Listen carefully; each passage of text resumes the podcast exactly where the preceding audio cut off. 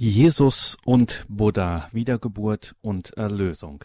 Herzlich willkommen und grüß Gott zu dieser Sendung, sagt Gregor Dornis. Mein heutiger Gesprächsgast ist die Religionsphilosophin Dr. Beate Beckmann-Zöller aus München.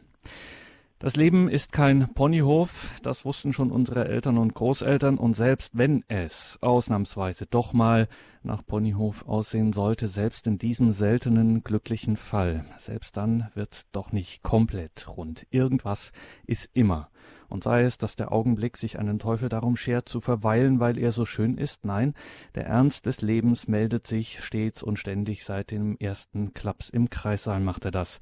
Das wissen wir alle, wussten es zu allen Zeiten und überall auf dem Planeten, und so ist das Angebot an Lösungen gerade auf dem Bazar der Religionen reichlich. Zwei der absoluten Topseller aus diesen Angeboten vergleichen wir heute mal Jesus und Buddha. In beiden Angeboten tauchen an zentraler Stelle zwei Begriffe auf, an denen wir das mal durchbuchstabieren. Wiedergeburt und Erlösung. Klingt beides jeweils gleich, ist aber jeweils ganz anders gemeint. Wie und was genau, fragen wir heute Beate Beckmann-Zöller. Die Philosophin war nach einem Studium in München, Freiburg und Weingarten am Lehrstuhl für Religionsphilosophie und vergleichende Religionswissenschaft an der TU Dresden bei Hanna-Barbara Gerl-Falkowitz. Bei ihr, also Gerl-Falkowitz, wurde sie 2003 im Fach Philosophie promoviert und arbeitet seither als freie Religionsphilosophin in der Erwachsenenbildung, ist da unter anderem Dozentin an der Katholischen Stiftung Bildungsfachhochschule für soziale Arbeit in München. Eine andere Station ist die Ignis Akademie für christliche Psychologie in Kitzingen. Sie schreibt viele Bücher, ein ganz besonderes darunter der Band Frauen bewegen die Päpste. Wir sind sehr froh und dankbar, dass sie sich für diese Sendung die Zeit nimmt. Telefonisch ist uns nun Dr. Beate Beckmann-Zöller zugeschaltet. Grüße Gott und guten Abend, Frau Beckmann-Zöller. Ja, grüß Gott auch aus München. Schön, dass ich dabei sein kann heute. Frau Beckmann-Zöller, Sie kennen sich, man hat es in der Biografie gehört, in Sachen Religion und Religionen wirklich aus und machen dennoch und erst recht aus ihrem christlichen Herzen keine Mördergrube und äh, stehen offen zu ihrem Glauben. Verraten Sie uns, warum würden Sie jetzt eher dazu raten, sich in Sachen Erlösung, Wiedergeburt etc. für Jesus zu entscheiden, eher für ihn als für die Lehre Buddhas? Ja, das ist natürlich eine sehr radikale Frage, mit der man sich länger auseinandersetzt. Hm, ich habe Jesus als ersten kennengelernt, muss ich natürlich sagen, und bin darüber sehr, sehr dankbar und habe erst im Nachhinein gemerkt, welche Tiefe und welche Fruchtbarkeit und ein Leben in Fülle Jesus eigentlich bietet, gerade im Vergleich mit Buddha, aber auch mit den anderen Religionsstiftern wie eben auch Mohammed wird immer wieder mir selber neu bewusst, welchen Reichtum ich im christlichen Glauben habe, in der Nachfolge Jesu, wie spannend das ist und eben wie sehr es mich auch in ein reichhaltiges Leben führt. So viel mal kann, zu dieser Frage. Kann man das? Wir werden natürlich heute einen ausführlichen Vortrag von Ihnen zu diesem Thema ja. hören, aber können wir das auch schon ein bisschen vorweg andeuten, in welche Richtung das geht? Also anders formuliert, was verheißt ihnen äh, Jesus, was Buddha nicht tut? Ja, Warum das kann man vielleicht in, den, ähm, in dieser kurzen Formel sagen, dass Jesus mich nicht nur frei macht von Fesseln, sondern dass er mir auch eine Freiheit schenkt für etwas. Es geht nicht nur darum, mich von etwas zu lösen, sondern auch mich freizusetzen, mit offenem Herzen Menschen auf Menschen zuzugehen und mich in dieses Leben hinein zu investieren, diese Welt mitzugestalten, in dieser Welt ähm, ja eine Veränderung zu bringen zum Positiven, zur Fruchtbarkeit, zum ja vollen Leben, wohingegen Buddha mir verheißt, dass er mich frei macht, aber das ist keine neue also das ist, dass er mich frei von etwas macht, von der Anhaftung an diese Welt, aber dass er mich nicht frei macht für etwas Neues, sondern dass es darum geht, das Leben sein zu lassen. Und das überzeugt Und mich nicht so sehr wie das, dass ich ähm, ja in Dankbarkeit diese Welt mitgestalten darf, ähm, so wie es Jesus verheißt. Und wie genau das im Einzelnen ausschaut, das werden Sie uns heute in dieser Sendung verraten. Ja, Jesus und genau. Buddha, Wiedergeburt und Erlösung. Wir hören heute in dieser Sendung Dr. Beate Beckmann-Zöller aus München, liebe Hörerinnen und Hörer, und wir hören Frau Beckmann-Zöller nicht nur, wir kommen auch mit ihr ins Gespräch. Nach dem Vortrag wird dann Gelegenheit sein, hier anzurufen und sich in der Sendung einzubringen. Ein wichtiges und auch ein aktuelles Thema, wo es viele Fragen gibt, die wir heute in Ruhe klären können. Dafür haben wir die Zeit in dieser Sendung. Also jetzt schon der Hinweis, Sie können sich nachher hier in der Sendung einbringen. Und jetzt, Frau Dr. Beckmann-Zöller, sind wir gespannt auf Ihren Vortrag Jesus und Buddha, Wiedergeburt und Erlösung. Ja, gerne. Zur Einleitung erstens Buddhismus als Religion der Postmoderne und der Vergleich mit Jesus. Buddha hat in unseren Städten Einzug gehalten. Sogar in unserem Dorf gibt es zwei große Statuen vor einem Thai-Restaurant und vor einem Gemüseladen. Wir sehen eine zunehmende Buddhisierung der Garten- und Therapiezentren. Kaum ein moderner Garten, kaum eine Krankengymnastikpraxis kommen scheinbar ohne Buddha aus. Der indische Philosoph Ram Mal stellt die These auf, dass der Buddhismus die Religion der Postmoderne sei. Ein Kennzeichen für unsere gegenwärtige postmoderne Gesellschaft ist, dass die eine Wahrheit der Moderne gegen eine Vielfalt an Möglichkeiten in der Postmoderne steht, denen gegenüber man Toleranz fordert. Das hat eine positive Seite, dass Lebens- und Glaubenswege frei gewählt werden können. Aus der Vielzahl an Optionen resultiert dann allerdings die typisch negative postmoderne Erscheinung, sich nicht mehr festlegen oder binden zu wollen. Freiheit wird über Treue gestellt. Der Buddhismus gilt nun als die Religion der Freiheit, wie wir noch sehen werden. Wir haben es im Vergleich der beiden Religionsstifter Buddha und Jesus mit zwei verschiedenen Heilswegen zu tun. Um das Dasein aus den Angeln zu heben, wie Romano Guardini über Buddha sagt, lehrt Buddha die vier edlen Wahrheiten und den achtfachen Pfad, während sich Jesus selbst den Weg zum Vater nennt. Es geht auf Buddhas Pfad darum, das Leiden zu überwinden, denn das Leben selbst ist Leiden.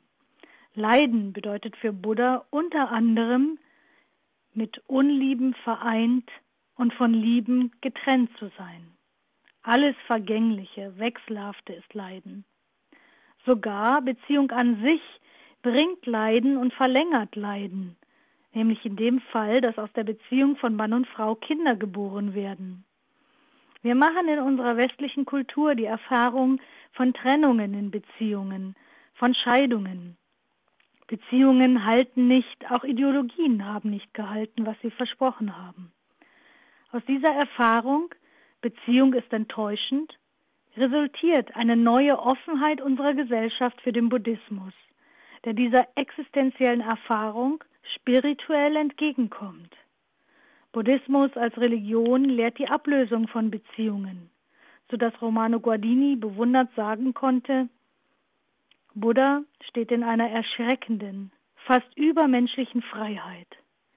Zugleich hat er dabei eine Güte, mächtig wie eine Weltkraft. Jesus predigt einen anderen Weg des Heils. Ich zitiere aus Johannes 14. Euer Herz erschrecke nicht.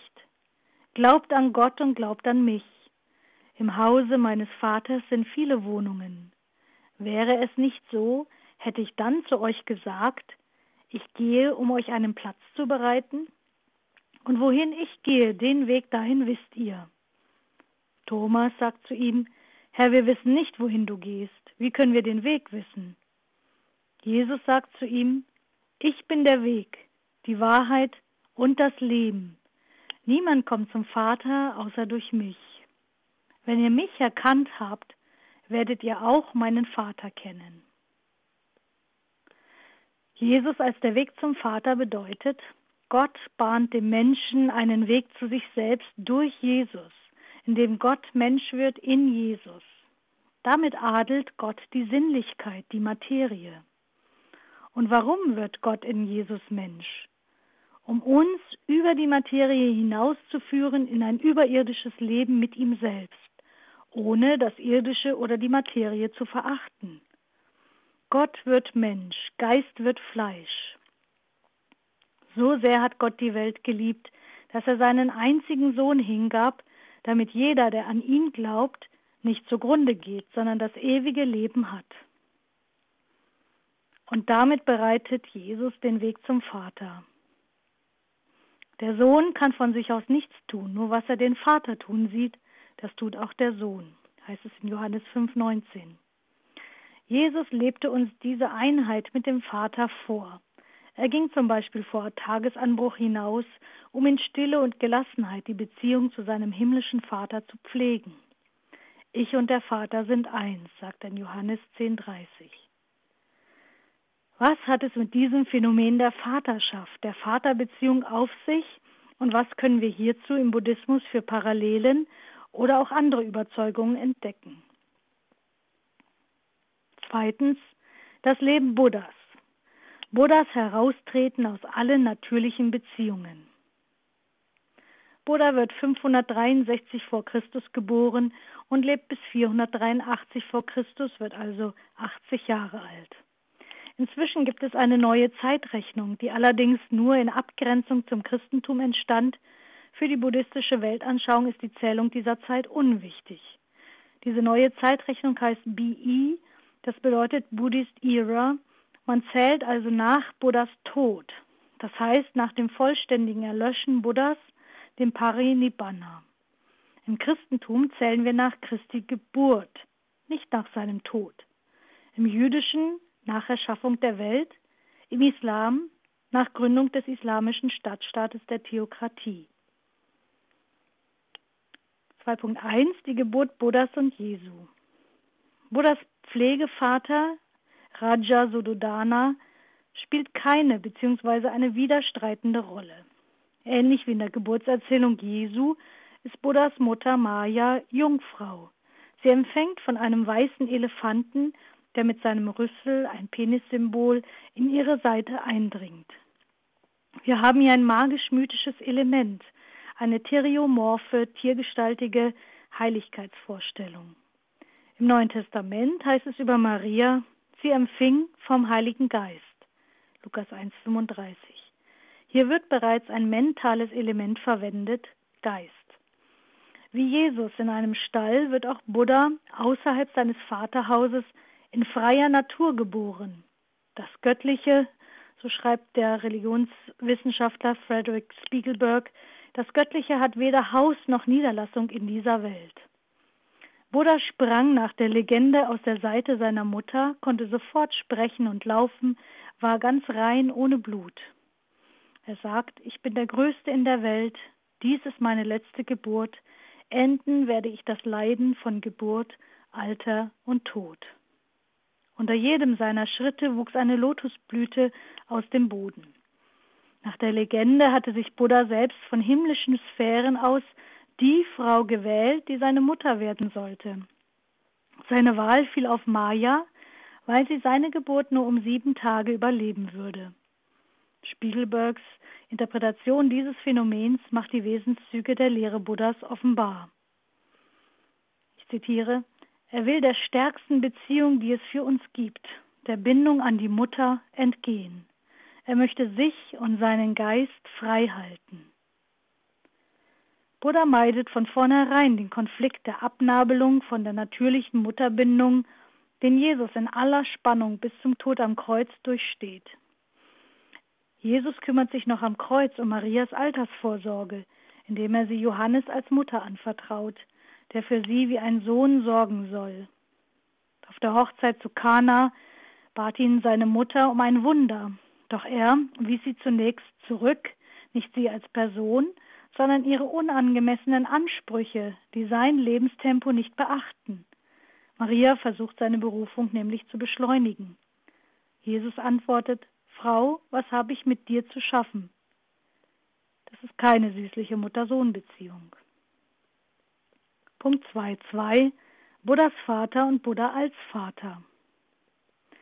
Buddhas Pflegevater verwöhnt ihn. Will ihn in seinem Stand als Fürst in der Kriegerkaste halten durch einen goldenen Käfig, obwohl er die Weissagung erhalten hatte, dass Buddha entweder ein großer König oder ein großer Weiser wird.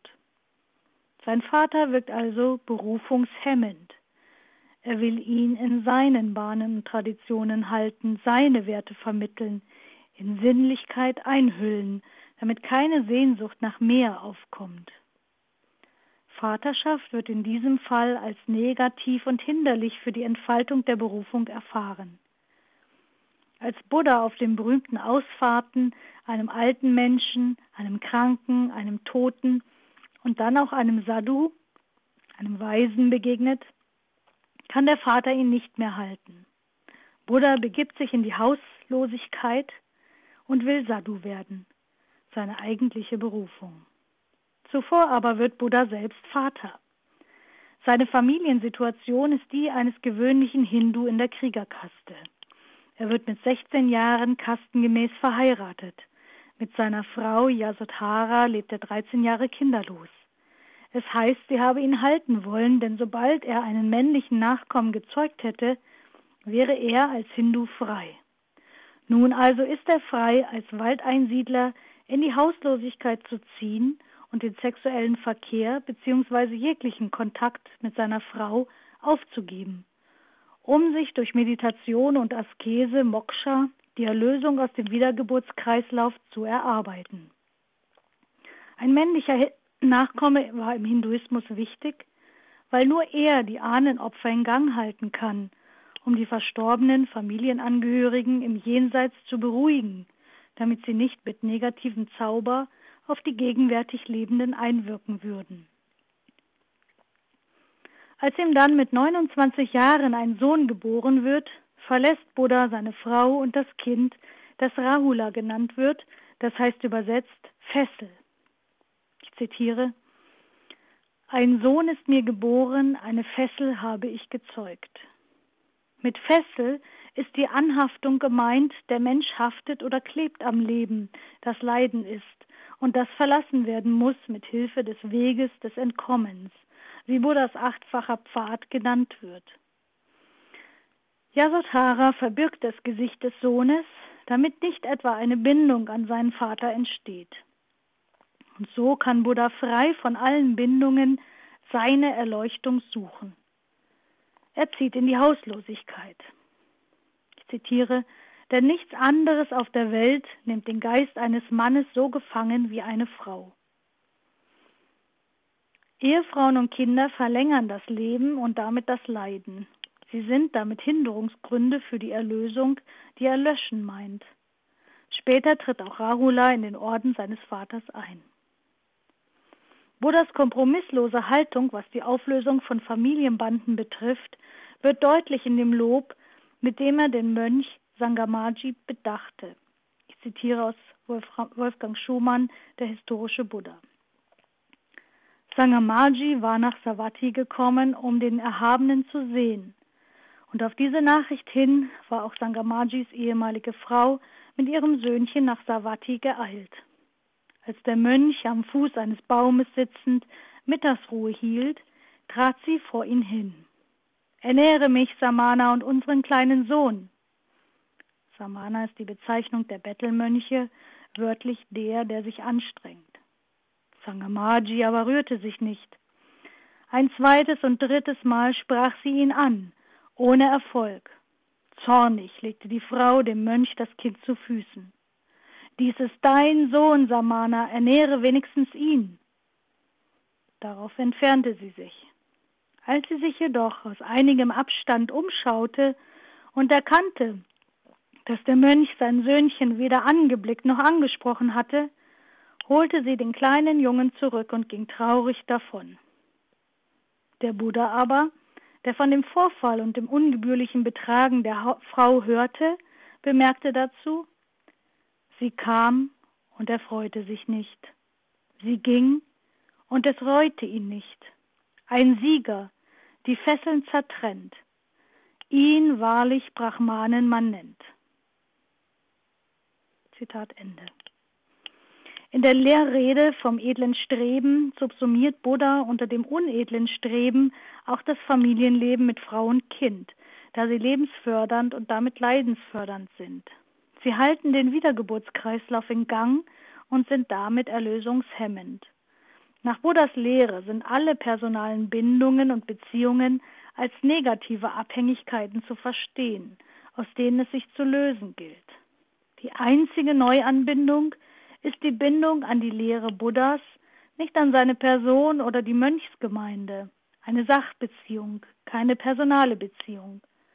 Dennoch legt der Mensch, der Buddhist wird, drei Versprechen ab, die auch die drei Juwelen genannt werden.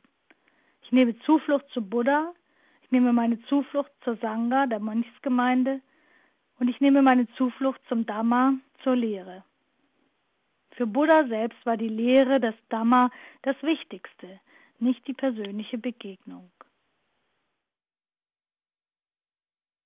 Musik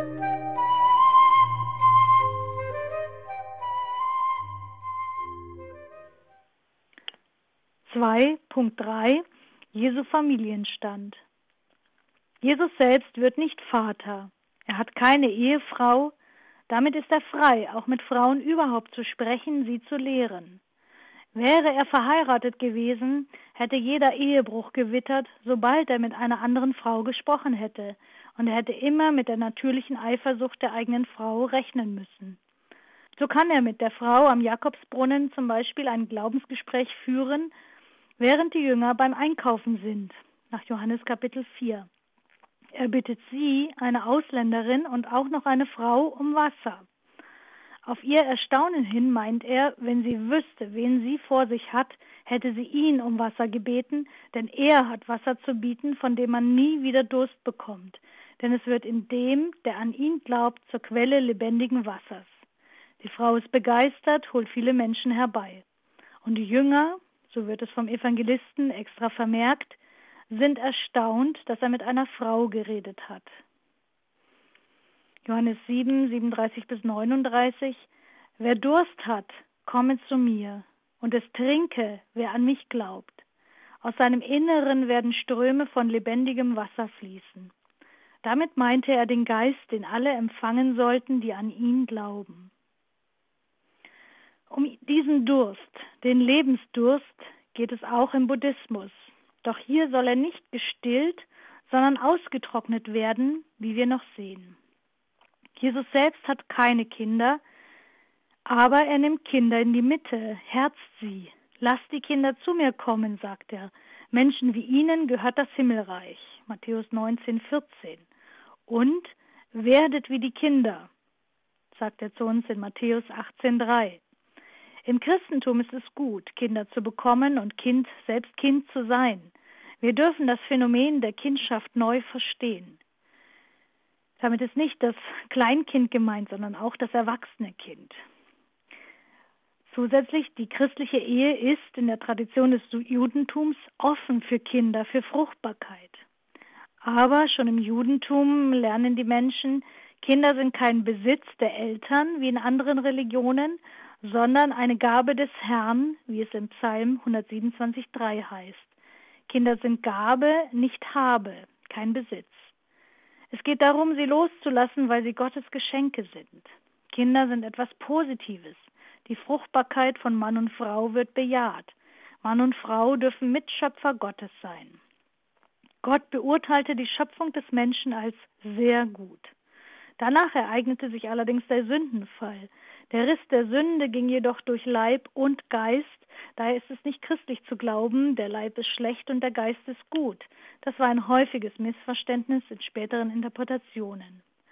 Dennoch ist im Christentum zugleich auch die Ehelosigkeit möglich. Ehe und Ehelosigkeit sind zwei ebenbürtige Berufungen. Im Judentum und im Islam ist nur die Ehe möglich, Ehelosigkeit aber verpönt. Im ursprünglichen Buddhismus, dem Theravada oder Hinayana-Buddhismus, wird die Ehelosigkeit als der eigentliche Weg zur Erlösung angesehen. Wer die Ehe wählte, musste eine weitere Wiedergeburt abwarten, bis er die Erlösung durch Ehelosigkeit erreichen konnte. Drittens Buddhas Initiation und sein Erlösungsweg ins Nirvana bzw. Parinibbana. Sechs Jahre lebte Buddha ein Leben voller strengster Kasteiungen, zum Beispiel ein Hirsekorn aß er täglich. Es existierten zu seiner Zeit skurrile Askesepraktiken, zum Beispiel Kuh- und Hundeasketen, viele, die also nur von ähm, Gras lebten, viele auf vier Beinen äh, liefen, dann Selbstverstümmler. Da ging es vom Durchbohren des Penis, an den ein Stein befestigt wird, bis zum Verdorren eines Armes durch ständiges Hochhalten. Diese Schmerzaskesen waren üblich und existieren auch noch heute. Als Buddha schließlich die Askese, eben sich nur von einem Hirsekorn täglich zu ernähren, nach sechs Jahren aufgibt, verlassen ihn seine fünf Schüler. Dann findet Buddha die Erlösung im Alter von 35 Jahren unter einem Pipalbaum. Dabei wird er durch Mara in Versuchung geführt. Mara ist in der indischen Mythologie der Tod, der auch gleich Eros und Teufel ist. Aber Buddha widersteht und erreicht die vollkommene Reinheit. Am Ende bittet ihn Brahma, die höchste Gottheit, dass er nicht gleich ins Nirvana eingehen und nicht nur in der Meditation bis zu seinem leiblichen Tod verharren solle. Vielmehr möge er den anderen Menschen diesen Erlösungsweg predigen, um andere mitzunehmen in das Wissen um das Glück des Aushauchens. Buddha gibt nach aus Mitleid für die Menschen und predigt 45 Jahre lang den Weg des Entkommens. Während seiner Schlüsselmeditation die dann seine Initiation, sein Erwachen bewirkte, durchlief Buddha vier Versenkungsstufen. Die Stufe 4, die letzte Stufe, beinhaltet das Aufhören von Wohlbefindens- und Leidensgefühlen, das Entstehen Freud- und Leidfreiem Gleichmuts in Achtsamkeit und Reinheit. Es ist die Stufe der reinen Wachsamkeit. Und in dieser Stufe verweilte er drei Nächte, in denen er folgende Erleuchtungen erhielt. In der ersten Nachtwache das Erfassen des Kreislaufs der Wiedergeburten. In der zweiten Nachtwache das Erfassen der früheren Existenzen. In der dritten Nachtwache erlangte er Bodhi, die Erwachung. Dieses Erlebnis Buddhas wird als das Hauptfest im Buddhismus gefeiert, das Fest des Erwachens. Es ist eine Gedächtnisfeier, in der zugleich der Erleuchtung als auch dem Tod Buddhas und seiner Geburt gedacht wird. Also die Auflösung der Existenz. Buddha beschreibt sein Erleuchtungserlebnis so, ich zitiere, ich richtete meinen Geist auf die Erkenntnis der Vernichtung der Einflüsse und erkannte wirklichkeitsgetreu, dies ist das Leiden, dies ist seine Ursache, dies seine Aufhebung, dies der Weg zu seiner Aufhebung. Und indem ich dies erkannte und einsah, wurde mein Geist von den Einflüssen Lust, Daseinsbegierde und Unwissenheit befreit. Das Wissen ging mir auf. Vernichtet ist für mich die Wiedergeburt. Verwirklicht habe ich das religiöse Leben. Was zu tun war, ist getan. Diese Art von leidhaftem Leben gibt es nicht mehr für mich. Es geht im Buddhismus um die Auslöschung, um das Verwehen ins Nirvana. Die Kette der Wiedergeburten ist durchbrochen, alles Karma, alle Taten sind gelöscht. Es ist das innere Sterben vor dem äußeren Sterben, um das Unglück des Geborenseins zu entgiften. Das Erlebnis wird auch als Absprung bezeichnet, als Flucht aus dem brennenden Haus, wie Buddha es in einem Gleichnis bezeichnet. Die Welt brennt, sie ist nicht mehr zu retten, aber wir müssen uns retten durch Weltflucht, das Nirvana bedeutet das Nichts, zugleich aber auch die Unermesslichkeit. Erst später erhält es eine Gestalt, ähnlich einem Paradies im Mahayana-Buddhismus, dem großen Fluchtfahrzeug, dem großen Buddhismus-Zweig, auf dem viele Menschen mitgenommen werden können. Im ursprünglichen Buddhismus ist das Nichts wie ein Lottogewinn ohne Gewinner, denn das Ich selbst ist verlöscht, es existiert nicht. Für das Nirvana werden unterschiedliche Bilder verwendet, wie beim Schmieden von Metall Funken davon stieben und verlöschen, oder wie eine Kerze verlöscht, so verweht der Mensch ins Nirvana. Es ist Glück, aber ohne Empfindungen und ohne jemanden, der sich noch dieses Glücks bewusst sein könnte. Erleuchtung und Erlösung sind zu Lebzeiten möglich, Das heißt, man kann zu Lebzeiten ins Nirvana eingehen durch den Weg des Entkommens, den achtfachen Pfad. Vollständig wird es allerdings erst mit dem Parinibbana, dem leiblichen Tod, erreicht. Buddha findet in seinem Initiationserlebnis die Therapie gegen Leid. Der Lebensdurst muss aufhören, indem der Mensch den achtfachen Pfad anwendet. Dazu werden die Wurzeln des Seins ausgerissen. Die ewige Wiedergeburt wird, wird, aufgelöst. Buddha hat keine Herkunft und keine Zukunft. Er erlöscht, hört auf zu sein. Allein die Gegenwart zählt. Daher ist am Beginn des Buddhistwerdens wichtig, sich in Gegenwärtigkeit, Achtsamkeit einzuüben. Aktuelle Literatur titelt daher Kurs in Gegenwärtigkeit und Liebe oder Achtsamkeit, Dankbarkeit, Großzügigkeit oder Gelassen wie Buddha, Buddhas Anleitung zum Glücklichsein. Nach seiner Erwachung geht Buddha nach Benares, bekehrt seine fünf ehemaligen Schüler. Damit ist das Rad der Lehre in Gang gesetzt und es ereignen sich viele Bekehrungen. Er erkrankt mit 80 Jahren schließlich an der Ruhe, erholt sich kurzzeitig, hat einen erneuten Rückfall und kündigt nun an, dass er in drei Monaten sterben wird. Seine letzten Worte sind Bemüht euch mit Eifer um eure eigene Befreiung. Es möchte sein, Ananda, dass ihr so zu euch sprächet. Unser Lehre Meister ist hingegangen. Wir haben keinen Meister mehr. So müsst ihr es nicht ansehen, Ananda. Die Lehre und Ordnung, Ananda, die ich euch verkündigt und festgesetzt habe, die ist euer Meister nach meinem Hingang. Buddha gab keine Anweisungen, wer sein Nachfolger sein solle. Allein sein Dhamma, seine Lehre, gab er seinen Nachfolgern als Zuflucht. Die Person ist eine Illusion. Daher ist es nicht wichtig, wer die Autorität ausübt. Hauptsache, die Lehre bleibt erhalten. Die Lehre mit EH. Allerdings gab es gerade anlässlich der Lehre viele Streitpunkte und Spaltungen. Der Übergang ins Parinibbana, in den Tod, ist das Verlassen des unreinen Körpers. Alles Zusammengesetzte löst sich auf.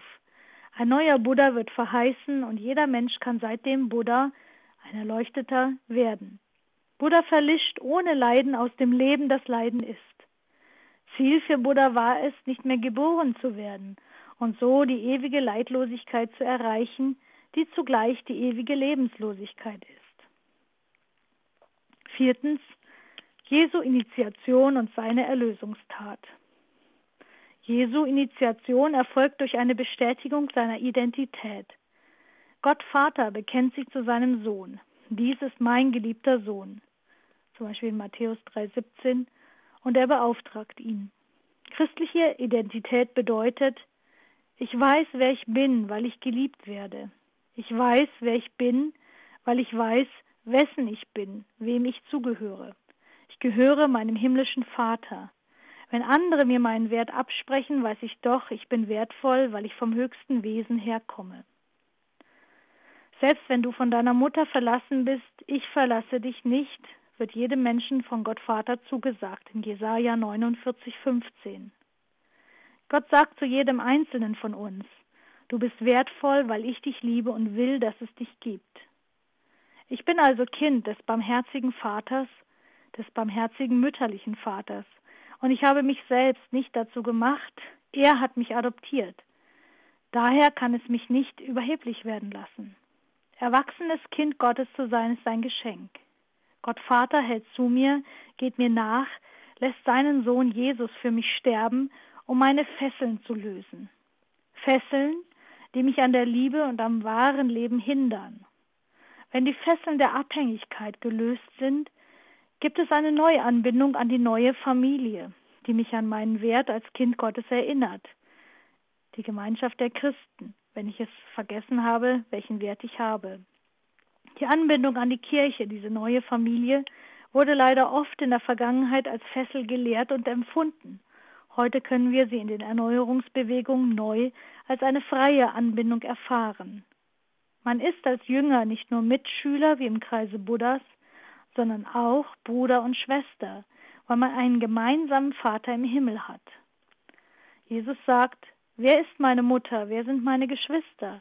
Diejenigen, die den Willen Gottes tun. Matthäus 12,50.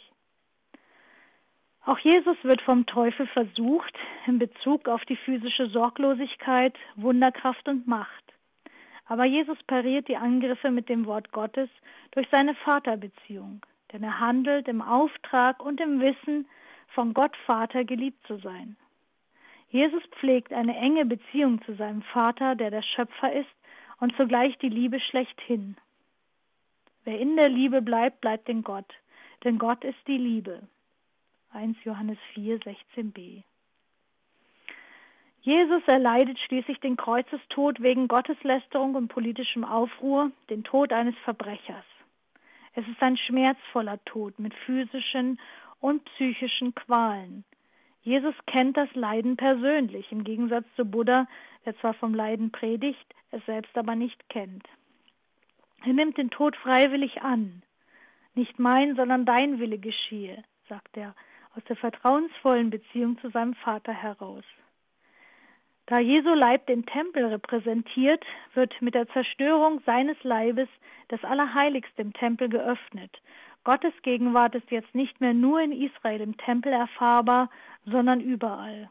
Gottes Sohn gibt sein Leben als allerletztes und eigentlich wirksames Opfer. Danach gibt es keine Tier-, Pflanzen- und Menschenopfer mehr. Jesu Kreuz bedeutet, wir Menschen werden erlöst von Sünde, das heißt von unserer Trennung von Gott. Dadurch verlieren der Tod und der Teufel seine Schrecken. Auch unter Androhung des Todes sind Christen nicht daran zu hindern, Gutes zu tun. Während Buddhisten die Todlosigkeit durch Meditation erreichen, erhalten Christen sie, indem sie Jesu Tod am Kreuz für sich persönlich bewusst annehmen. Ich sterbe meinem eigenen Willen, jetzt lebt Christus in mir. Damit beginnt das ewige Leben im Hier und Jetzt. Jesus steht nach drei Tagen wieder auf vom Tod, erscheint einzelnen Gruppen und gibt den Missionsauftrag an seine Jünger weiter. Sie sollen das Reich Gottes verkünden. Es ist universal und sprengt alle Nationalismen. Durch den Heiligen Geist zu Pfingsten wird der Auftrag, Jesu Liebe zu verbreiten, weiterhin möglich, auch ohne Jesus aber durch einen Stellvertreter Christi, den Jesus unter den Aposteln ausgewählt hat, Petrus.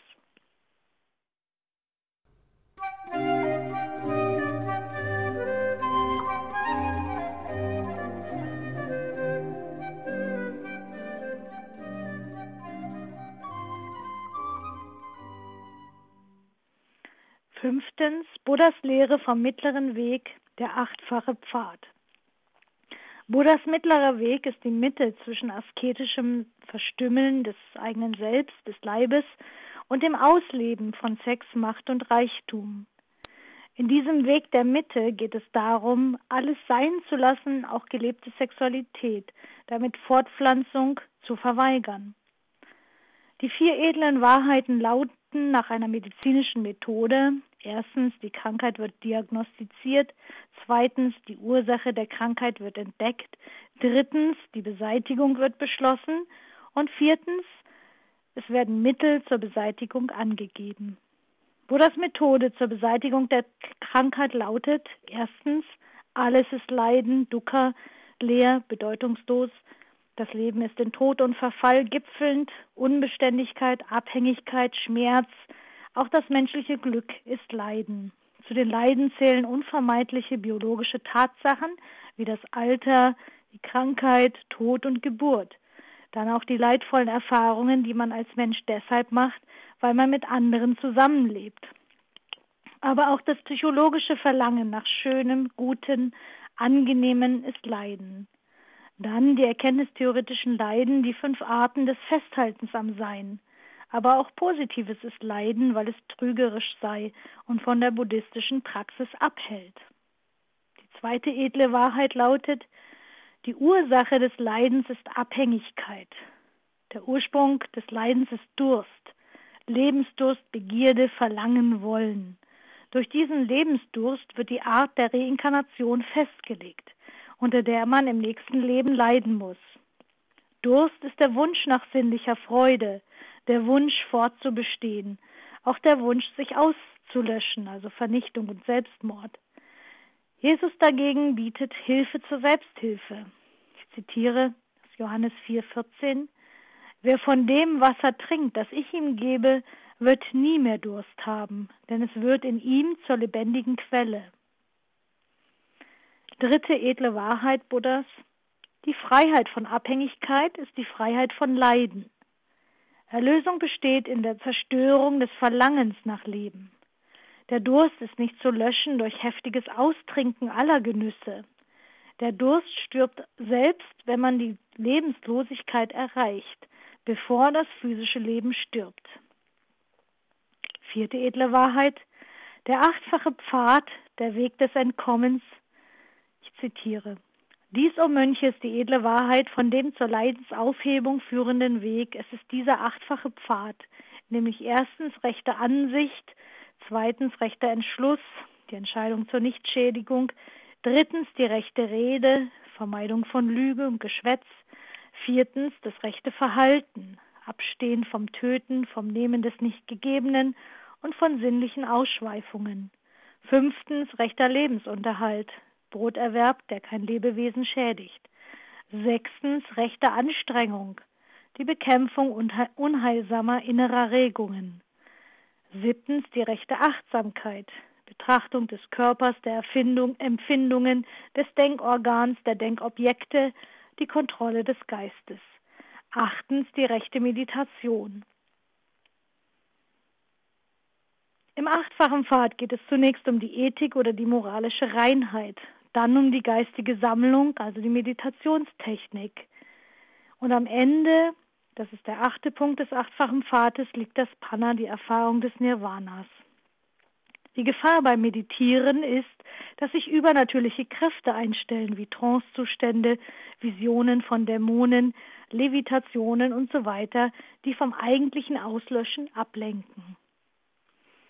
Sechstens Buddhas Lehre der Selbstlosigkeit im Vergleich zu christlicher Selbstlosigkeit. Für Buddha ist die Individualität ein Trugschuss über das eigene Selbst. Buddha lehrt die Anatman-Lehre, die Nicht-Selbst-Lehre. Erstens, den Worten Ich, mein, gehören entspricht nichts. Zweitens, uns begegnet nichts, das es wert wäre, als sein Selbst angesehen zu werden. Es geht darum, von der Vorstellung, wir hätten einen inneren Kern, ein beharrendes Selbst, frei zu werden, das nennt man die Ichlosigkeit. Das auch Aushauchen im Nirvana ist nur möglich, weil das Ich nur eine vorübergehende Illusion war. Es gibt gar keinen Kern der Person. Es sind nur Anhaftungen vorhanden, keine Identität, keine Individualität, nur Zusammensetzungen von Erscheinungen wie Gefühle, Gedanken, leibliches Empfinden. Wenn der Mensch Achtsamkeit übt, dann wird seine Aufmerksamkeit gesteigert, um alles zu durchschauen und am Ende nichts mehr zu sehen. Der Buddhist soll gegen alles unempfindlich werden, sowohl gegen psychisches Leiden als auch gegen Freude. Ich zitiere, nur das Leid existiert, man findet aber keinen Leidenden. Die Taten sind, man findet aber keinen Täter. Und Derjenige, der in einer bestimmten Existenz die Frucht der Tat ist, ist nicht der, der die Tat in einer früheren Existenz begangen hat, aber er ist auch kein anderer. Die Erlösung meint Erlöschung des Ichs. Zunächst muss man sich aber scheinbar auf das Ich konzentrieren, um zu erleben, dass es nicht ist. Nach vielen Geburten und Verdienstansammlungen kann der Mensch die vollständige Lösung jeglicher Abhängigkeit bis zum Ausstieg aus dem Wiedergeburtskreislauf erreichen. Dabei ist laut Buddha jeder seine eigene Insel. Das christliche Selbst dagegen meint etwas anderes. Das Ich wird gereinigt, mit Christus gekreuzigt, stirbt und wird neu geboren in diesem Leben. Im Christentum ist mit Wiedergeburt nach Johannes 3.1 folgende gemeint, dass man in diesem Leben eine Neuschöpfung in Christus werden kann. Das bedeutet, dass man frei wird von Fesseln, die mich daran hindern, zu lieben und geliebt zu werden.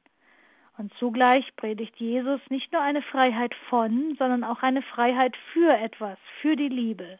Genauer, Freiheit für einen neuen Bund zwischen Gott und Mensch, zwischen Mensch und Mensch, eine neue Verbindlichkeit, die Freiheit aber nicht ausschließt. Jesus nennt seine Jünger nicht Knechte, also Unfreie, sondern Freunde, mit der Begründung, dass der Knecht nicht versteht, was sein Herr tut.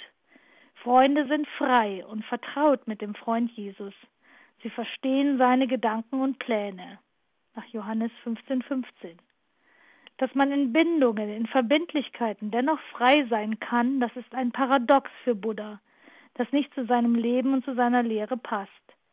Erst Jesus bringt diese Freiheit in Verbindlichkeit, denn er ist dem Vater gehorsam und gleichzeitig frei. Christliche Vaterschaft bedeutet Beziehung, Bindung und damit Bund. In Christus kann man frei Verbindlichkeiten eingehen, zum Beispiel die Ehe oder auch das Gelübde in einem Orden, und doch bleibt der Mensch frei in Beziehung. Er wird nicht versklavt. Siebtens Schlussgedanken. Im Christentum kann sich der Mensch also frei für die Wiedergeburt in diesem Leben entscheiden. Nach buddhistischer Lehre kann sich ein Mensch nur frei gegen das gesetzmäßig geschehende Wiedergeboren werden im nächsten Leben entscheiden. Er kann sich ihm nur durch bestimmte Meditationstechniken entziehen. Im Christentum kann das Ich gereinigt werden und damit wird es fruchtbar für die Liebe und für das Leben. Diese Reinigung erfolgt durch die Taufe, die in Titus 3,5 genannt wird, das Bad der Wiedergeburt, oder durch die Tauferneuerung als Erwachsener oder auch Lebensübergabe genannt. Sie ist der Übergang vom Tod zum Leben, die Wiedergeburt in diesem Leben. Durch die Wiedergeburt finden wir Geborgenheit in der Vaterbeziehung als Kind und Erbe. Durch die Kraft des Heiligen Geistes können wir Jesus als Bruder erkennen und die vielen Geschwister in der Familie Gottes. Christentum bedeutet nicht Armee, Partei oder Arbeitsverhältnis, sondern es geht um eine Familiengemeinschaft, die aber mehr ist als Familie, als die natürliche Familie. Buddha jedoch lehrte, jeder sei seine eigene Insel. Der Hauptunterschied des Buddhismus zur jüdisch-christlich geprägten Kultur ist, dass wir das Leben als gut empfinden – für Buddha steht diese Welt in Flammen, da ist nichts mehr zu retten. Die Welt kann weder verbessert noch erneuert werden. Es gilt so schnell wie möglich herauszufliehen, keine Zeit mit Fragen zu verlieren, sondern sich in die Praxis zu begeben. Die Meditationspraxis ist das Fluchtfahrzeug, auf ihm beschreitet man den Weg des Entkommens. Denn die Welt und das Leben sind nicht gut, sie sollen nicht sein. Auch Christen wissen, dass das Lebenshindernde existiert, das Böse, das Leid, die Sünde. Aber das Ziel in der Nachfolge Jesu ist es, Leben und Liebe zu vermehren, indem man dankbar in der Beziehung zum Schöpfer, dem Vater, steht und ihn ehrt, indem man Jesus als Erlöser und Freund nachfolgt. Vielen Dank für Ihre Aufmerksamkeit. Thank you.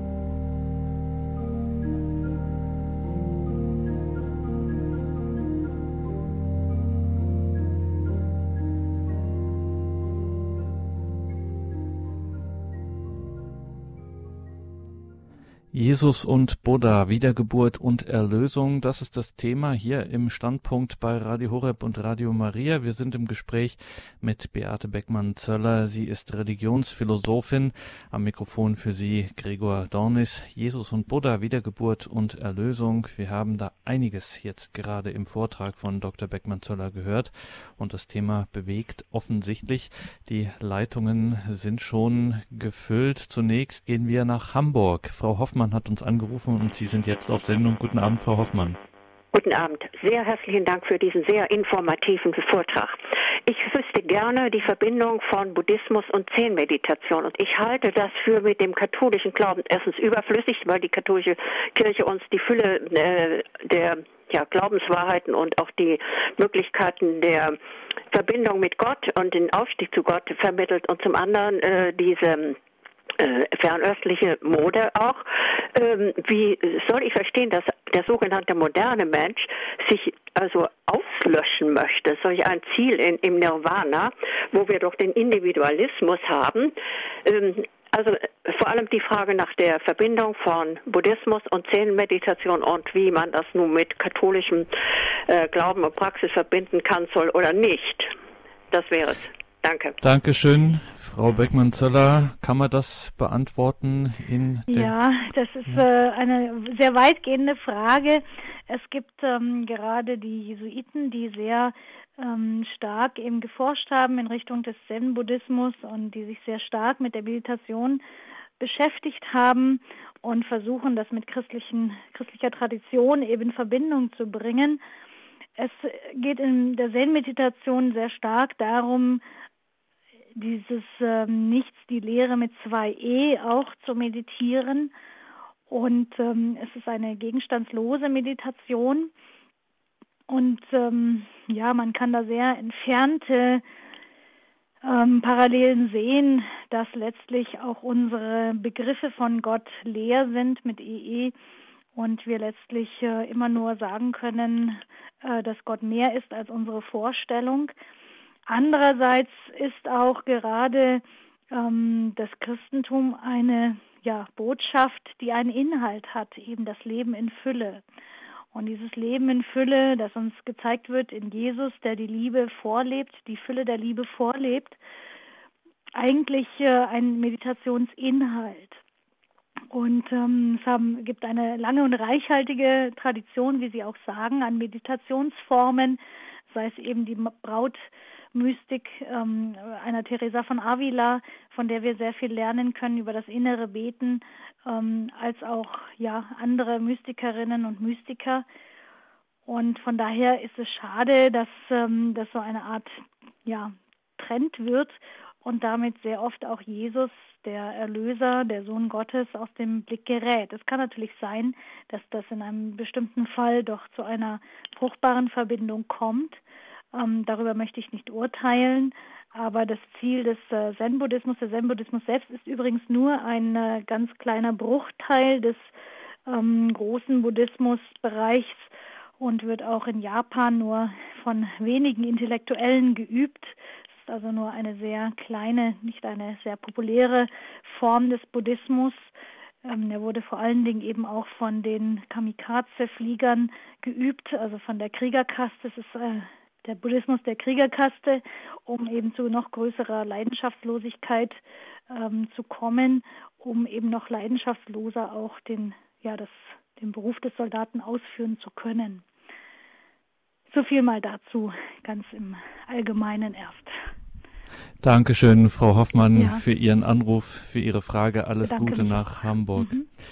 Wir gehen jetzt von Hamburg gute 800 Kilometer nach Süden nach Freiburg. Dort hat uns Frau Hudold erreicht. Guten Abend, grüß Gott. Guten Abend. Ja, es war für mich ein hochinteressanter Vortrag, obwohl ich sagen muss, dass über diese Dinge kaum gesprochen wird. Es ist aber auch so, dass für mich selber der Gedanke, wir sind geliebte Kinder Gottes.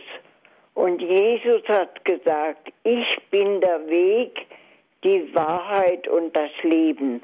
Das haben sie ganz zu Anfang gesagt. Hm. Und ich glaube daran, dass dieser Satz in den Predigten hinübergenommen in das praktische Leben des Christen zu wenig beantwortet wird. Und äh, diese Sache mit Buddha und mit Buddhismus und all den Dingen ist vielen fremd, ist, es haben sicher ganz viele Menschen nicht verstanden. Ich bin der Weg, die Wahrheit und das Leben. Gott liebt uns und er löst alle Rätsel, die auch mit Buddhismus und Christentum zusammenhängen. Dankeschön, Frau Dold. Ich habe am Anfang Ihren Namen falsch ausgesprochen, weil ich das hier falsch gelesen habe. Danke für Ihren Anruf und alles Gute nach Freiburg. Wir gehen wieder Richtung Norden zur Frau Fechler nach Ankum. Guten Abend, Frau Fechler. Ja, guten Abend, Herr Dornis, und guten Abend, Frau Dr. Beckmann. Ja, guten Abend. ja, das war ja wirklich ein geladener, vollgeladener Vortrag. Und ähm, den Einsatz äh, fand ich schon, ja, ich möchte mir wirklich mal etwas vorstellen können, was was der Buddhismus unter Nirvana eigentlich versteht. Wenn irgendwann hatten Sie dann auch gesagt, also dieser achtsam, der achtsame Pfad, der das, dann kommt man dahin, um alles zu durchschauen und am Ende nichts mehr zu sehen. Und äh, das ist ja dann das Nirvana. Ist da eine Glückseligkeit? Verbinden Sie eine Glückseligkeit damit? Oder, oder wenn es nur Leere ist, was hat man denn dann überhaupt dann für ein Gefühl oder hat man gar keine Gefühle mehr?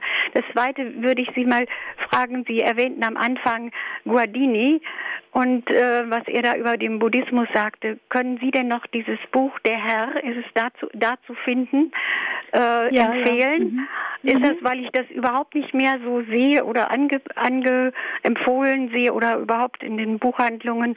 Ähm, ist da noch etwas zu finden, wo man wirklich auch so nicht so ausführlich, wie Sie das jetzt gemacht haben, sondern dass man das äh, eben doch ein bisschen genauer erfährt dann, was das bedeutet. Obwohl es ja, meine Mutter hat diesen Satz, ich bin der Weg, die Wahrheit und das Leben hat sie sich immer für einen Grabstein gewünscht und das hat sie auch bekommen. Also das steht mhm. da drauf und das finde ich auch gut. Ja. Danke, ja. Frau Fechler. Ja, zwei ganz zentrale Fragen. Also zum einen, was ist das mit dem Nirvana und mit dem Durchschauen, dass man am Ende nichts mehr sieht? Und dann die zweite mhm. Frage, wo genau bei Guardini kann man das nachschauen? Mhm. Zunächst mal zum Guardini, also zum einen im, ähm, das Wesen des Christentums, das ist sehr hilfreich. Da grenzt eben äh, Guardini auch in seiner Zeit, den 30er Jahren eben schon das Christentum vom Buddhismus ab. Es gab schon mal eine ganze Welle nach dem Ersten Weltkrieg von ähm, ja, einem ähm, Buddhismus-Trend sozusagen in Deutschland. Und ähm, da äh, greift also Guardini diese Gedanken auf. Wer ist eigentlich Buddha? Und er sieht ihn als ähm, ja einen bewundernswerten Lehrer, der eben auch Jünger gewonnen hat und der auch gerade diese Güte, diese, ja, dieses Wohlwollen in die Welt bringt, allerdings eben mit einem zugleich äh, mit einem Angriff sozusagen auf das äh, Sein an sich. Also er möchte das Sein-Dasein aus den Angeln heben, sagt Guardini. Er möchte wirklich das Sein auflösen, weil das Leben eben, wie gesagt, Leiden ist. Also Wesen des Christentums und auch einige Sätze finden sich auch in der Herr, das Sie auch schon genannt haben. Das ist also, wird immer wieder neu aufgelegt. Man äh, findet das also weiterhin auch im Angebot des Buchhandels. Zum Nirvana ganz wichtig, was ist das Nirvana? Es ist eben kein Paradies, wo alle sinnliche Genüsse erfüllt werden oder wo Erkenntnis Gottes und die Liebe im Zentrum stehen, sondern der Weg des Buddhisten ist tatsächlich, dass man sich konzentriert bis dahin, dass man seine Gefühle unter Kontrolle hat. Zunächst eben auch die Empfindungen des Menschen. Buddhisten können zum Beispiel ihre Zahnschmerzen auch wegmeditieren, also ein, ein äh, physischer Schmerz, der, wenn wir ihn kennen, die Zahnschmerzen, der wirklich sehr stark sein kann und sehr ähm, bestimmend für unser, unseren Zustand sozusagen sein kann. Und äh, diese physischen Schmerzen können Buddhisten durch eine sehr konzentrierte Meditation wegmeditieren, sich eben trennen, dies ist mein Schmerz, dies ist mein Zahn, das bin nicht ich und ähm, ich bin nicht dieser Schmerz und so weiter. Also eine lange Meditation bis dahin, dass diese Empfindungslosigkeit auch gegenüber diesem physischen Schmerz eintritt. Es geht also letztlich darum, Gefühle, Wahrnehmungen all das zurückzunehmen, keine Freude, aber auch kein ja Leiden, kein Traurigsein mehr zu empfinden, sondern ein gleichbleibendes ja Empfinden zu haben, einen Gleichmut, eine ja ein Lächeln, ähm, immer mit einem Lächeln im Gesicht, aber es ist keine ja keine Freude, die in irgendeiner Form tiefer geht oder mich innerlich bewegt. Und ähm, das ist also die Konzentration bis dahin, bis an den Punkt, wo also alles gleichgültig ist, wo man alles durchschaut hat, seine Empfindungen, seine Regungen, seine Gefühle und ähm, dann eben gar nichts mehr sieht, gar nichts mehr empfindet und dann letztlich eben aushaucht. Und in diesem Aushauchen ist dann wirklich auch nichts mehr. Es gibt dann nicht mehr meine Gefühle, die es vorher gab. Es gibt nicht mehr meine Gedanken, die es vorher gab. Es gibt keinen Persönlichkeitskern, sondern da sagt Buddha, das ist alles eine Illusion, dass es überhaupt einen Kern in uns gab, eine Seele oder ein Ich. Ähm, es gibt kein Selbst. Das ist die buddhistische Selbstlosigkeit. Es gibt das gar nicht. Wir müssen uns zwar auf einen Punkt konzentrieren, der, den wir Ich nennen, aber durch immer stärkere Konzentration erleben wir, dass da gar nichts ist, dass es gar keine Seele gibt, dass es gar kein Ich gibt, keinen Persönlichkeitskern. Und das heißt, Nirvana besteht wirklich in dem, dass ich selber nicht mehr bin. Es gibt nur noch ähm, ja die Auflösung meiner Zusammensetzungen. Meine Gefühle werden dann von einem anderen Menschen, der irgendwie wiedergeboren wird, vielleicht aufgegriffen. Mein Äußeres vielleicht wieder woanders, aber es gibt mich als Person nicht mehr und hat es überhaupt nie gegeben.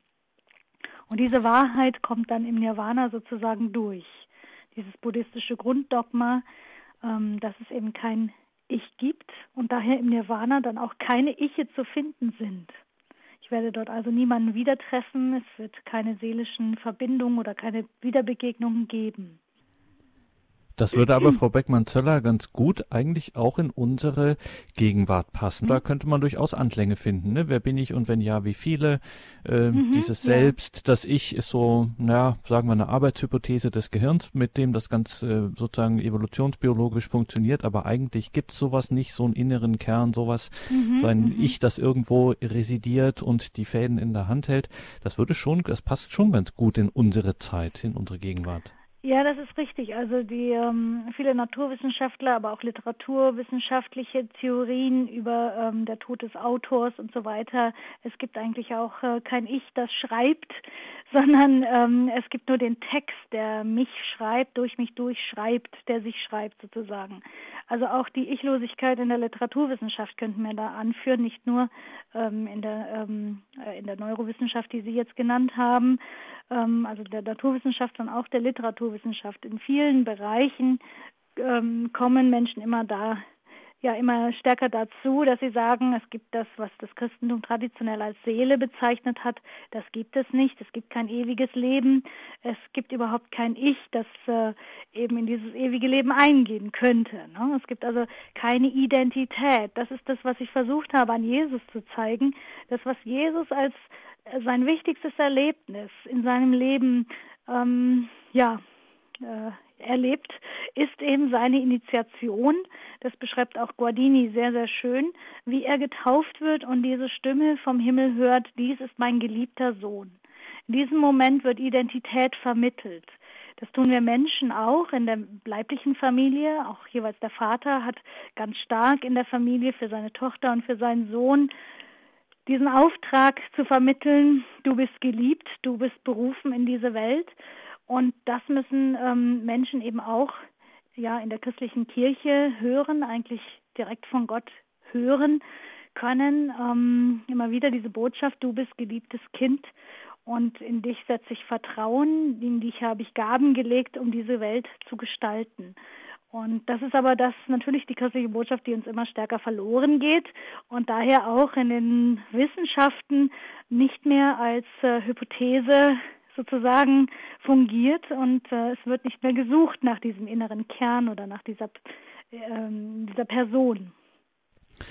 Jetzt wartet die Frau Krämer aus Herzogenaurach schon länger in der Leitung. Gleich ist sie dran. Zuvor noch einmal mhm. auch ein Nachtrag zur Frau Fechler. Nochmal danke zunächst für Ihren Anruf und vor allen Dingen äh, tatsächlich, also im Buch Der Herr äh, findet man dazu diese Ausführungen Guardinis, die wir heute hier angedeutet haben im Vortrag. Jetzt aber nach Herzogenaurach zur Frau Krämer. Guten Abend, grüß ja. Gott. Ja, grüß Gott, äh, guten Abend. Ähm, ja. Herzlichen Dank, Frau Doktor, und auch Ihnen, Herr Gregor Donis. Und ich habe jetzt da äh, von Dominus Jesus dieses Heftchen. Also das ist ja einfach fantastisch. Und und äh, da geht nämlich auch das Datum, dass äh, da steht jetzt da eben auf alles praktisch auf einer Ebene relativen Meinungen reduziert, um dadurch halt das Zusammenleben und Integration zwischen den verschiedenen religiösen Auffassungen zu erreichen und so weiter und so fort. Und dann äh, aus dem Jahr Jahr 2003. Da gibt es ein wunderschönes Vatikan-Dokument. Ich habe da nur dieses Blatt da. Jesus Christus bringt ja das, das Wasser des Lebens. Und dann äh, fällt mir da spontan dazu ein, mein Volk, was habe ich dir getan? Du hast die Quelle des lebendigen Wassers verlassen, dir Zisternen gegraben, die das Wasser nicht halten können. Mhm. Und äh, wenn man sich jetzt überlegt, also es, es ist unfassbar. Der liebe Gott hat uns, der Vater in seinem Sohn, alles geschenkt. Es ist alles da, die Sakramente der Kirche, die Lehre der Kirche. Was wollen wir denn noch? Und dann gibt es leider Gottes, ich bin auch einmal drauf eingefallen, äh, auch Katholiken, äh, ja, sage ich jetzt einmal, die zur Esoterik rennen, unter anderem eben auch äh, Buddhismus etc. etc. etc.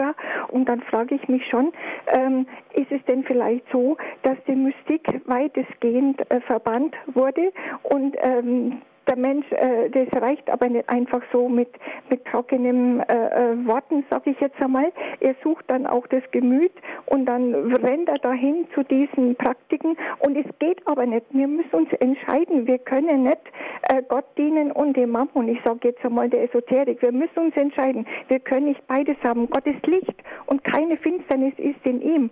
Und wenn man jetzt überlegt, dass Jesus sagt aus Johannes 15, ihr seid meine Freunde, wenn ihr tut, was ich euch auftrage. Und ähm, und äh, es ist ja auch so, die Mutter Gottes sagt, was, sagt sie, was soll sie denn noch sagen? Klarer geht's ja nicht mehr. Was er euch sagt, das tut. Und ich habe da das Neue Testament von 1936 und das klingt wunderbar und auch schon etwas anders. Ähm, Frau, was begehrst du von mir? Meine mhm. Stunde ist noch nicht mhm. gekommen. Und, Dankeschön, und, Frau Kremer. Wir müssen dann auch weitergehen. Danke für diesen Anruf. Die Frau Fellner, unsere nächste Hörerin, wartet schon in der Leitung. Dennoch lassen wir uns noch kurz darüber sprechen, Frau Beckmann-Zöller. Ja. Äh, mhm. Dieses, ähm, dass wir, wie die Frau Krämer gesagt hat, es ist alles da. Ähm, ja. Das ist ja aber eben wird aus der buddhistischen Sicht, dieser klassischen Sicht der Lehre Buddhas, ist ja genau das das Problem diese Gottesvorstellung, dass alles Licht ist und in ihm keine Finsternis ist. Eigentlich müsste man ja, so wenn ich Ihren Vortrag richtig verstanden habe, sagen, also bei Buddha äh, ist das Leben, sind die ganzen Schatten und Dunkelheiten und Finsternisse.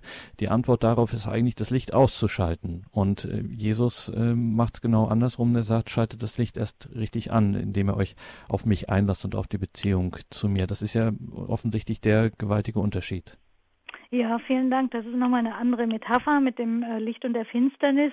Genauso vorher die Metapher, äh, die die Frau Krämer benutzt hat, der, der Durst und die Quelle des Lebens.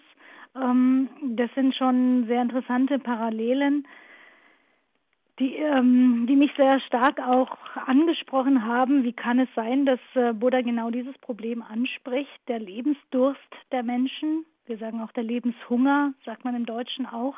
Menschen hungern nach Leben, möchten etwas erleben oder Menschen haben Durst ähm, bis dahin, dass man äh, den Durst auch im Alkohol ganz ähm, ja ganz wörtlich zu löschen versucht, ähm, eben Probleme dadurch äh, versucht zu ertränken, aber auch den Hunger und die Sehnsucht nach Leben versucht eben mit Alkohol äh, ja diesen Durst zu stillen.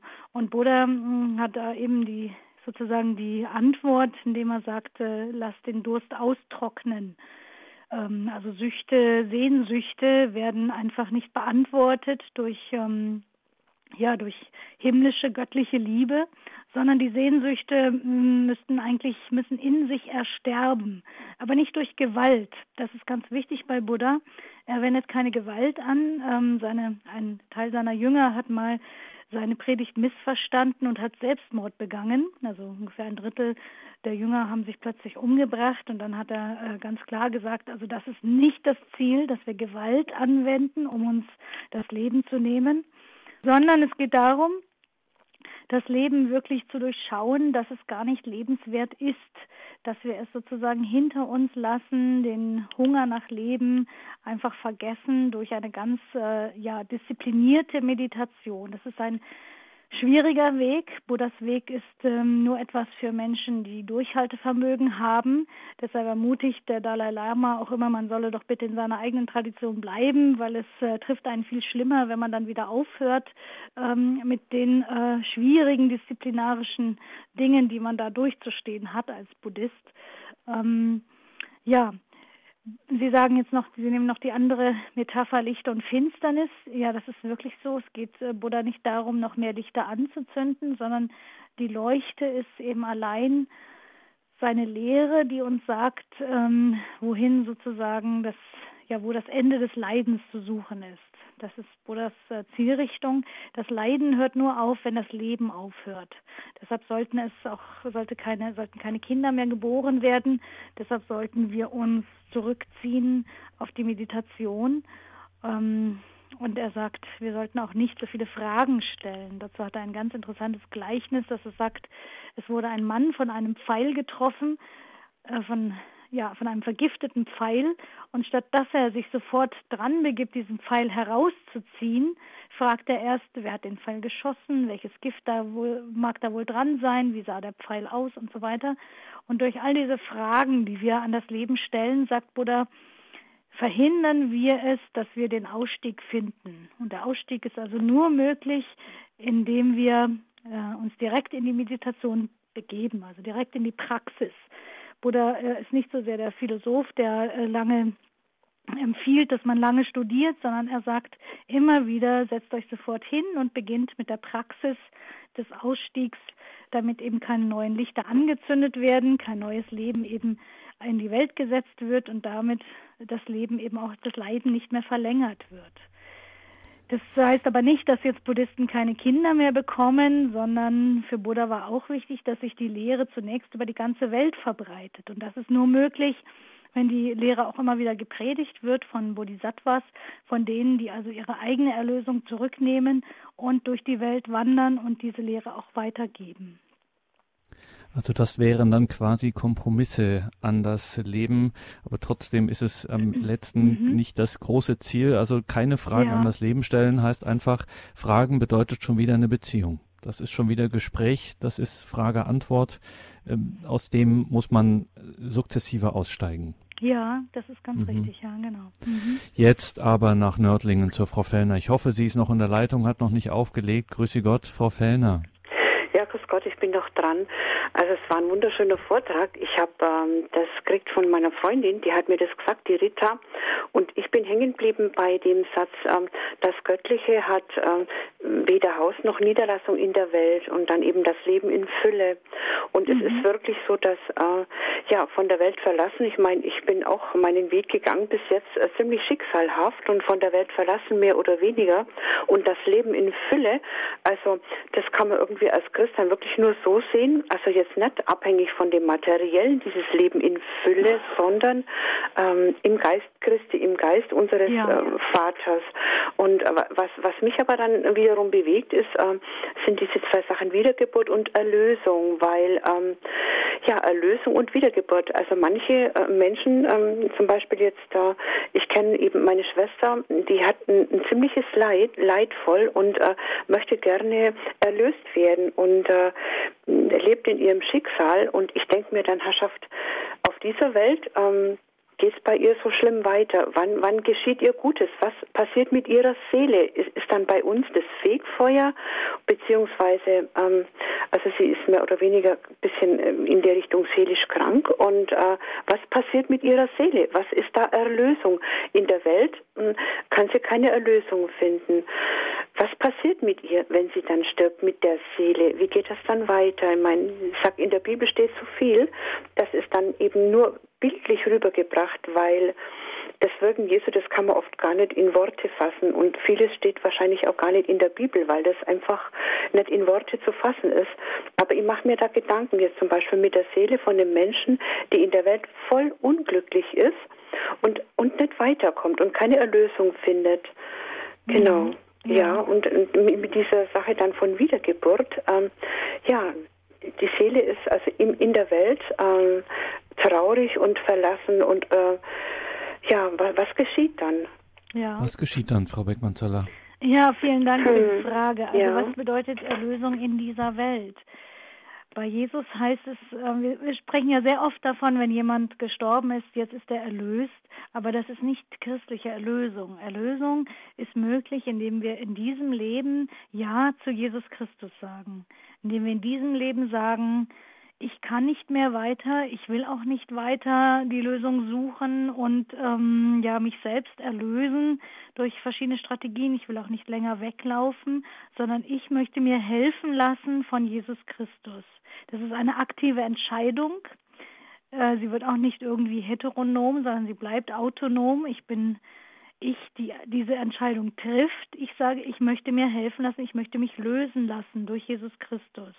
Das wäre also Erlösung in dieser Welt. Und dann löst er uns von dem, natürlich nicht automatisch oder wir können nicht vorhersagen, wie das geschieht. Aber wenn wir bitten, wenn wir bitte sagen, bitte Herr, löse mich, erlöse mich, ähm, ich möchte zu dir gehören, dann wird das Gebet auf die eine oder andere äh, Art und Weise in dieser Welt auch beantwortet werden. Jesus hat das versprochen, äh, wer zu ihm kommt, äh, der wird nicht hungern, der, der wird nicht mehr dürsten.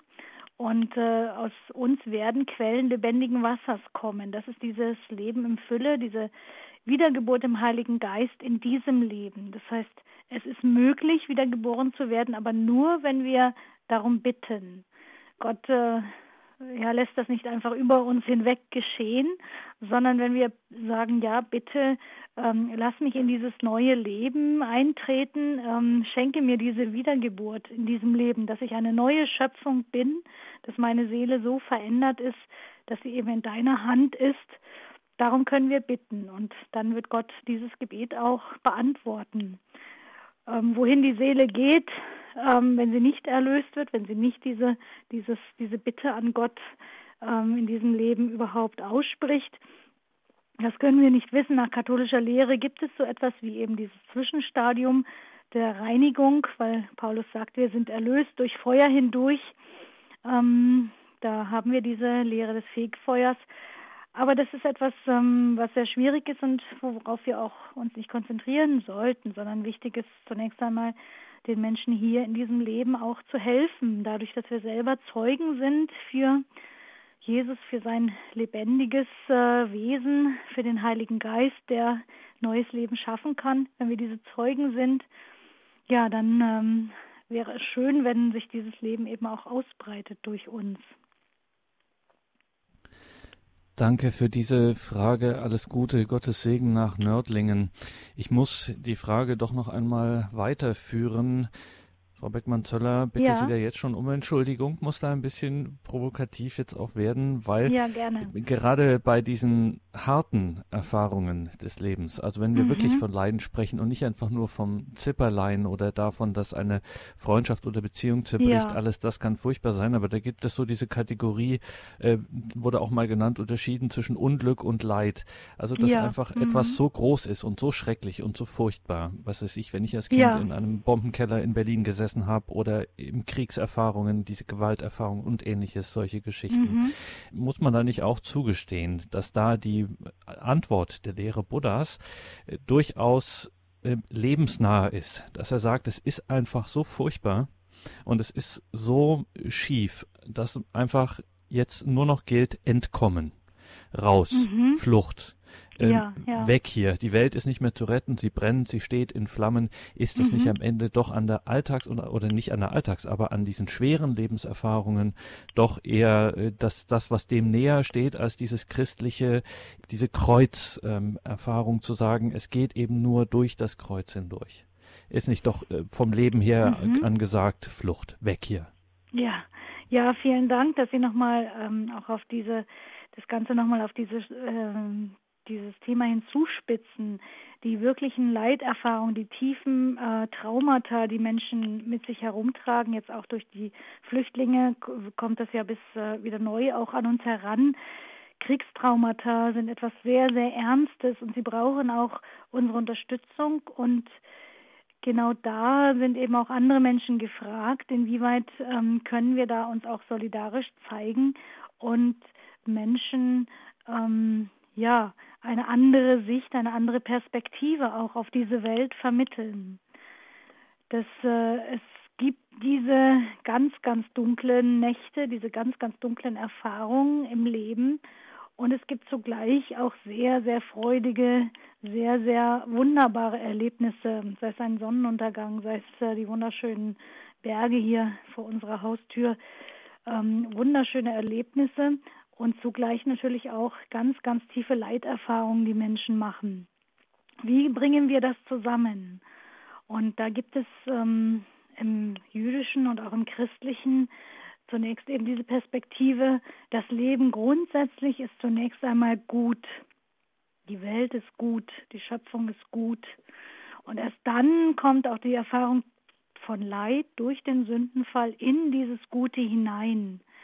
Aber wir haben zunächst eine Struktur, die angelegt ist auf das Gute von einem guten Gott. Im Buddhismus haben wir eine andere Perspektive.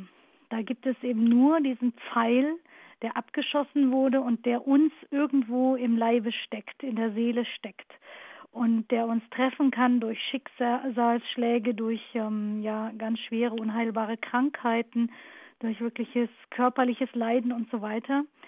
Und dieses Leid ist von vornherein schon da. Das ist da, weil es das Leben gibt, weil das Leben nicht gut an sich ist, die Welt ist nicht gut an sich. Hier haben wir also eine andere Perspektive, eben nicht dieses, diese Grundlage zunächst in der Gutheit der Schöpfung, sondern auch gleich darin, es gibt jemanden am Anfang der Welt, der einen Pfeil abgeschossen hat, der mich von Anfang an vergiftet hat.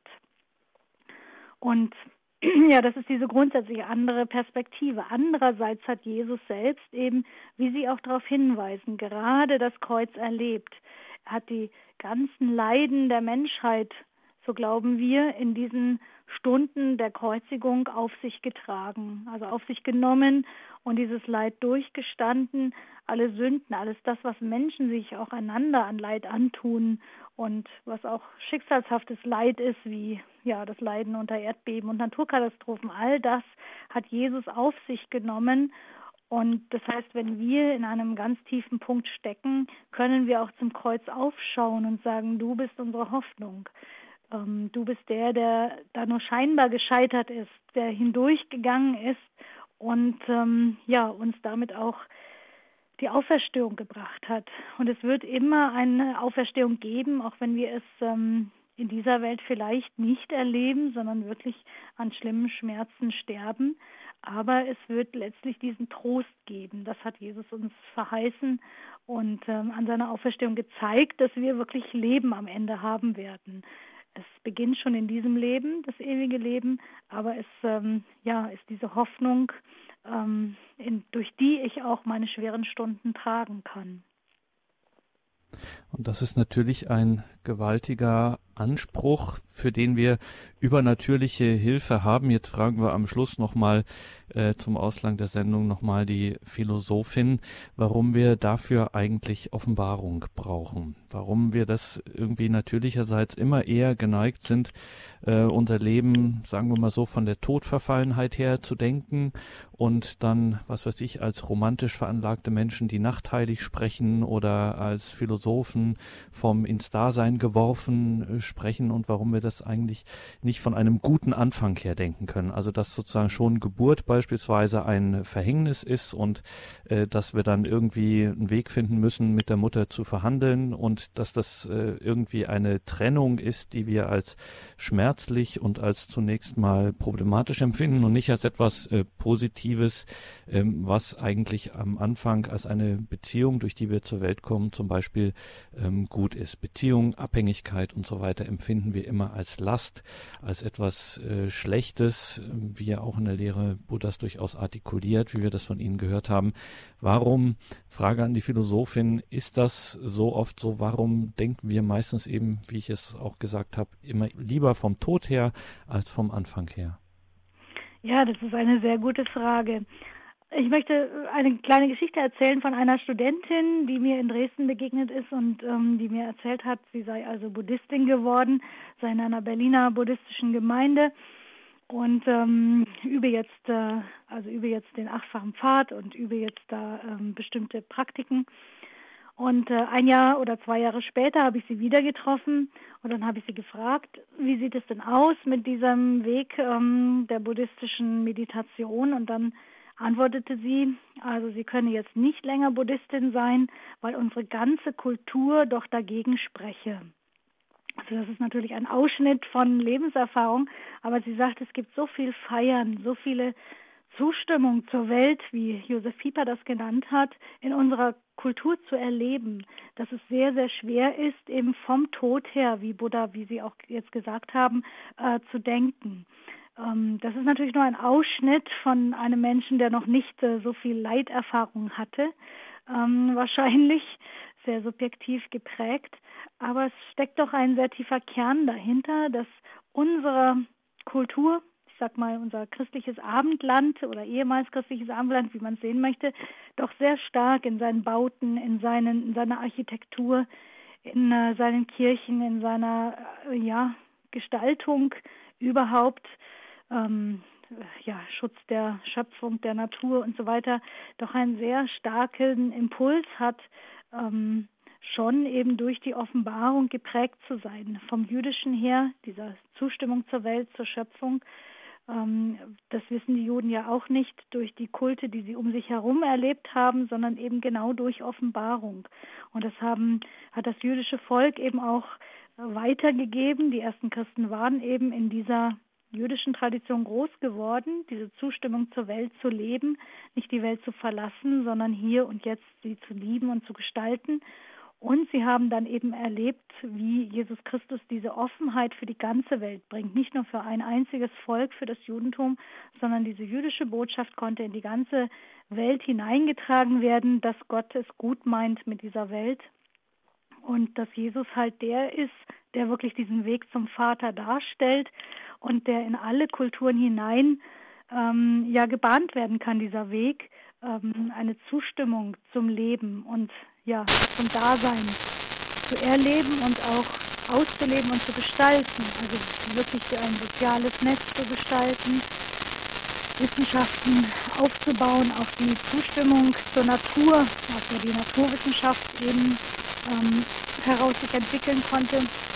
All das ist etwas, was eben ja, Jesus durch, seine, durch seinen Heiligen Geist letztlich äh, ermöglicht hat, dass Menschen in alle Welt gehen konnten. Jünger, die ähm, von Jesu Tod und Auferstehung diese Erlösung erlebt haben, konnten durch den Heiligen Geist in alle Länder der Welt gehen und ja, diese positive Botschaft der Befreiung, der Freiheit zur Weltgestaltung auch ähm, und zur Kulturgestaltung eben äh, konnten sie weiter verbreiten.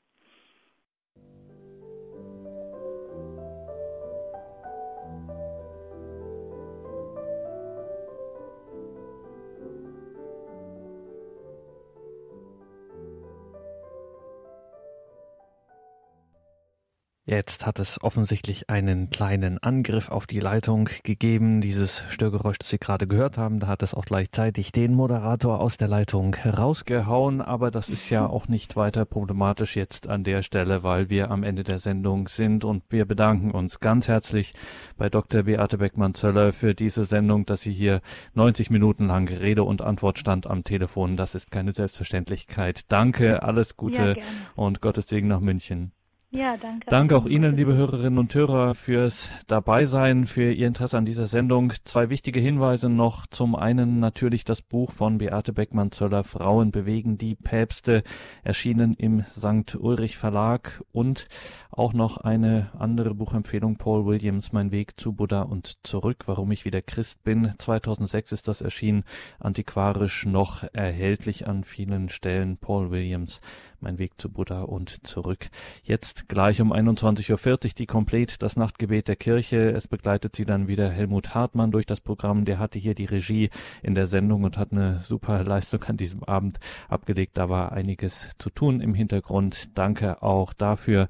Einen gesegneten Abend und eine behütete Nacht Ihnen allen wünscht Ihr Gregor Dornis.